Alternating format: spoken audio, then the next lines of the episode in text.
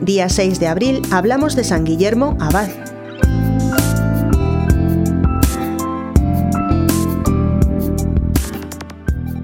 San Guillermo nació en Francia a principios del siglo XII. Fue educado en el monasterio benedictino de San Juan de los Prados, donde su tío Hugo era abad, y allí adquirió el santo un notable caudal de virtudes y letras. Ordenado subdiácono, obtuvo una canonjía en la colegiata de Santa Genoveva del Monte, donde estaba depositado el cuerpo de esta santa patrona de París.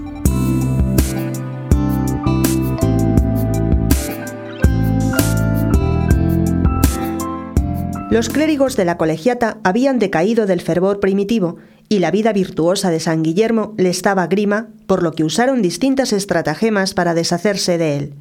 Se opusieron a que le ordenase diácono el obispo de París y tuvo que ser ordenado casi a escondidas. Luego le ofrecieron una parroquia fuera de París que él aceptó.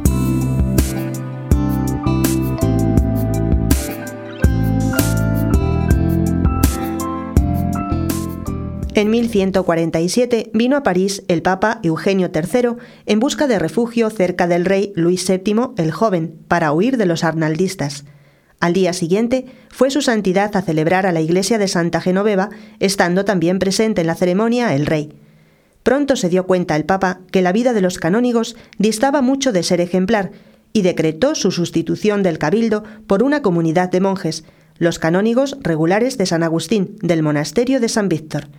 Cuando Guillermo los conoció, abrazó la regla de aquel instituto, aventajando pronto a sus compañeros en la observancia regular.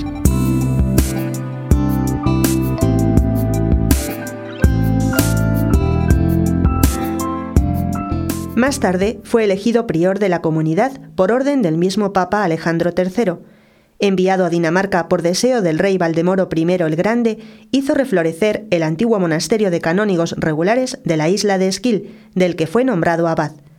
Ni la pobreza del monasterio, ni la dificultad del idioma desconocido, ni la oposición de sus hermanos acostumbrados desde hacía años a la inobservancia, ni las terribles tentaciones del demonio le hicieron desistir en su empeño de santidad y reforma.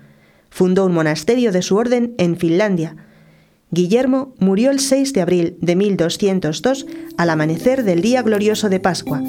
Tenía 98 años de edad y por espacio de 40 años había desempeñado el cargo de abad.